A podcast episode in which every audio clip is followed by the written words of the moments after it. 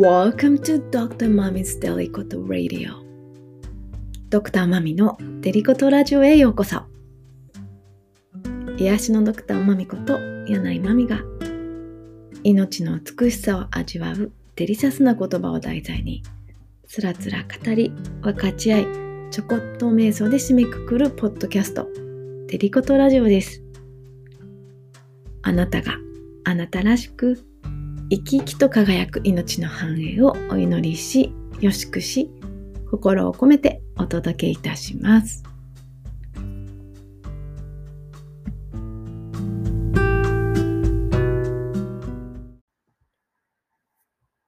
さて、今日は第2回目のエピソードになりますが、そうそう、昨日は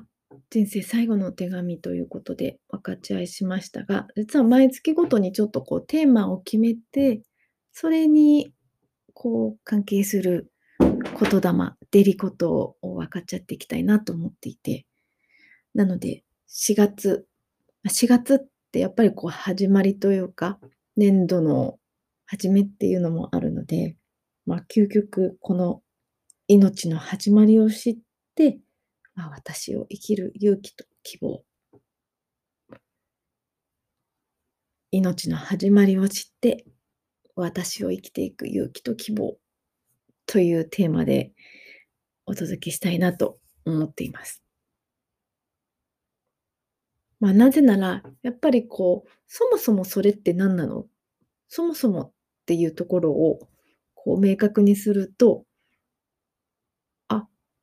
そっかって結構、なんだろう、納得するというか、やっぱりこう勝手に自分の頭の中でもうこれはこういうもの、こうであろうっていうことを経験とか、こう教えられてしまったりとかね、生きていく中で自分で自分の定義を作っちゃってたりするんですよね。だからその真実というか、本質を明確にしていくと、逆に、まあ、昨日の人生の手紙にも、最後の手紙にもあったように、それこそが一番美しかったんだ。尊かったんだ。ありがたかったんだ。幸せそのものを作り出してくれたんだっていうことが、まあ、わかるわけですよね。まあ、たまに私はそれをこう魂的観点から見ると物事が反転するっていう言い方をしたりするんだけど、やっぱりこう、端的に見ると、悩みとか、傷ついて痛みを感じるって、もう誰しもが嫌ですよね。私も痛いの嫌なんで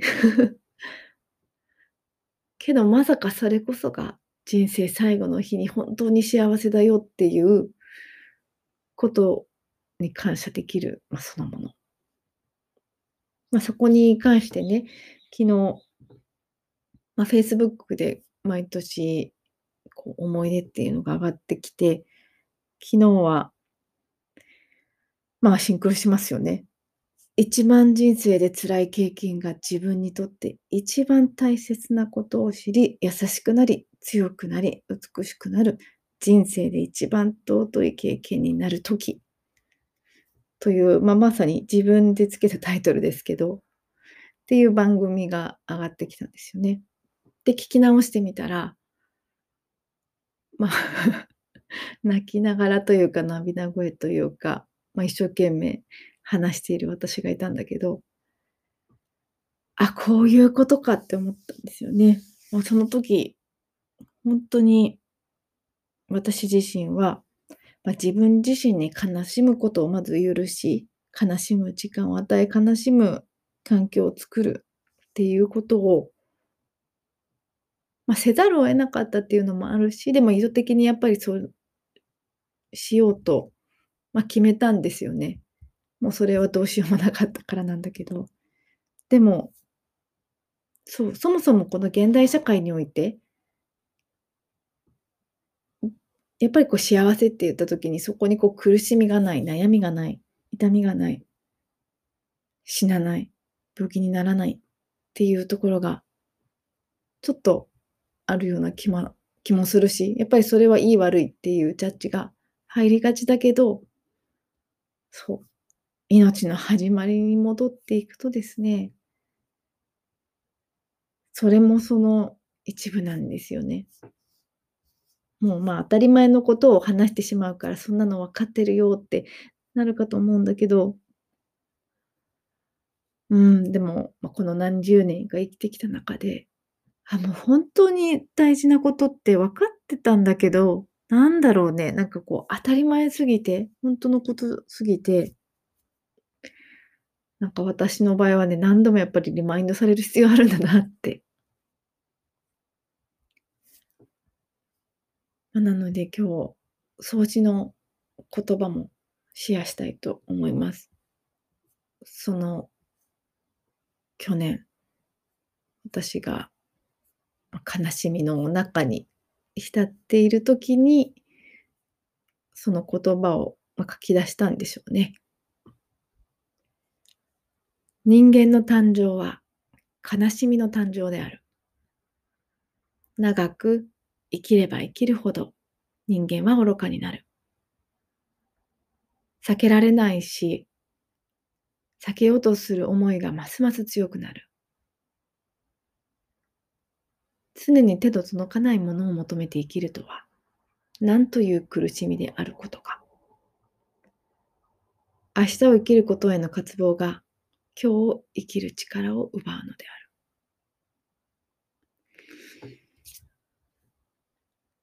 人間の誕生は悲しみの誕生である。つまり、命の始まりは悲しみの始まりでもある。だとしたら、命ある限り悲しみもそこにあるわけだから、悲しまないようにしなきゃっておかしな話だしま、本質を受け入れていないっていうことになりますよね。そうするとやっぱり、なんだろう、隠してるし、ごまかしてるわけだから、焦るし、自信が持てないし、不安になる。だって不安定ですよね。で、かつそう、だから本当にしたいことがわからないとかってなるんだっていうのを去年のラジオで言っていて、ああ、なるほどって思ったんですよね。もう悲しまないようにっていう風に、まあ、我慢しちゃうっていうまあ、チベット密教でいう活動的怠惰っていうやつでしょうけどうん、それこそ味わう。それこそ受け入れる。受け入れた上で生きていく。まあ、やっぱりそんなにもしなやかな強さを優しさを持った存在が私たちなんだっていうところに結局たどり着きますよね。だからやっぱりこの命の始まりを知るっていうことはま、この私、そもそもっていう言葉をよく言うので、そもそもって何度も言っちゃうけどそうやってそもそもの私たちの本質を思い出すし、知るからこそ勇気と希望が湧いてくる。だってそんなにも悲しみとともにあっても、それでも生きている。それでも生きてきた。それでもこれからいつかその時が来るまで生きていこうとしている。悩んでも傷ついても悲しんでも美しいですよね。だから多分漢字にした時に悲しみっていうのは、ま、心がこう裂けるという、いわゆるいつも使う漢字のあの悲しみもあるし愛するっていうね、愛の字にしみ、送り仮名で悲しみとも読むし味わっていくと、やっぱりそこにその愛にたどり着くし、また美しいっていう言葉、それもまあ、私たちが知ってるあの羊があって大の美しい。それも愛っていう言葉を使って、この漢字、それで美しいとも読むんですよ。やっぱり、愛は美しいし、でもその愛は悲しみでもある。その、なんだろう、錬金術っぽいですよね。同じものだけど、こう形をこういろいろ変えていく。でもその錬金術師というか、その技、その術、それを私たちは持っているし、それができる存在そのものである。私はこれって本当、なんかすごく勇気と希望を持てることなんじゃないかなと。どれだけ悲しかったとしても、どれだけ痛かったとしても、そこに戻ってくることができる。知るからこそ、優しくなり、強くなり、美しくなる。ということで、そんなにも優しく、強く、美しい私たちの本質にチューニングして締めくくっていきたいと思います。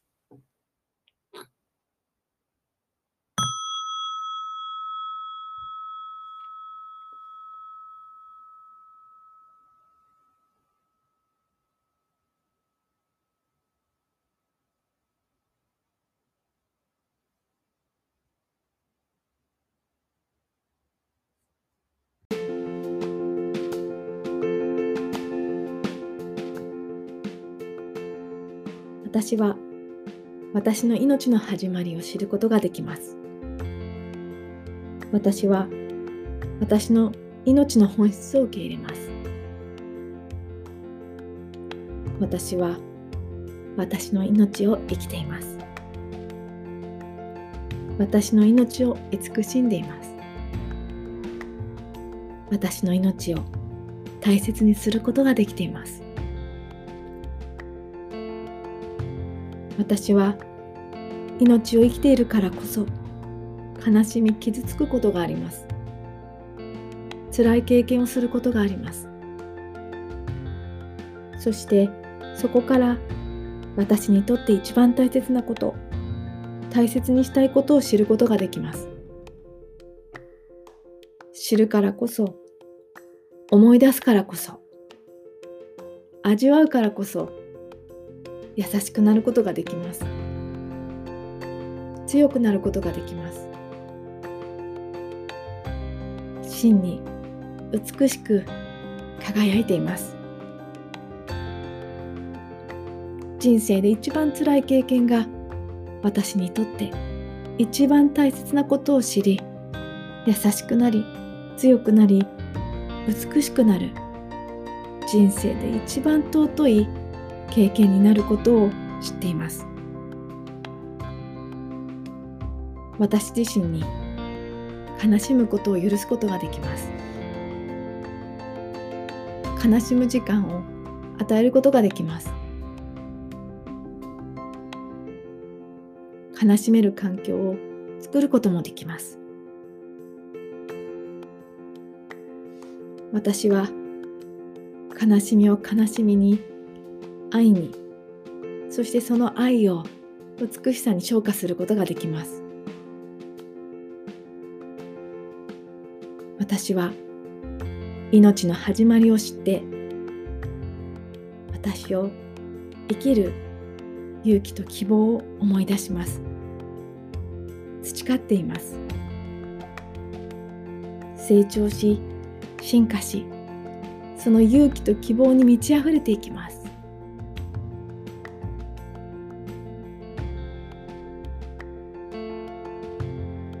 完全に。